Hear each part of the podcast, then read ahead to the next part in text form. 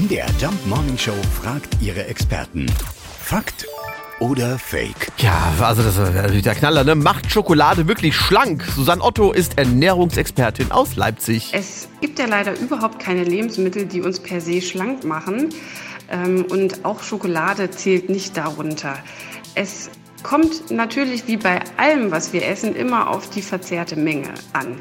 Und es ist tatsächlich ganz klug, gerade für alle die, die abnehmen möchten, immer mal ein Stück Schokolade zu genießen. Und das beugt auf jeden Fall einem Heißhunger vor. Häufige Heißhungerattacken können natürlich zu Übergewicht führen. Das heißt, ab und zu mal ein Stück Schokolade essen kann uns tatsächlich schlank halten, aber es macht leider nicht per se schlank. Also es ist leider kompletter Blödsinn, oder was? Schokolade macht nicht schlank. So sieht sie also aus, die Realität. Zart, bitter. Fakt oder Fake? Jeden Morgen um 5.20 Uhr und 7.20 Uhr in der MDR Jump Morning Show mit Sarah von Neuburg und Lars Christian Kade.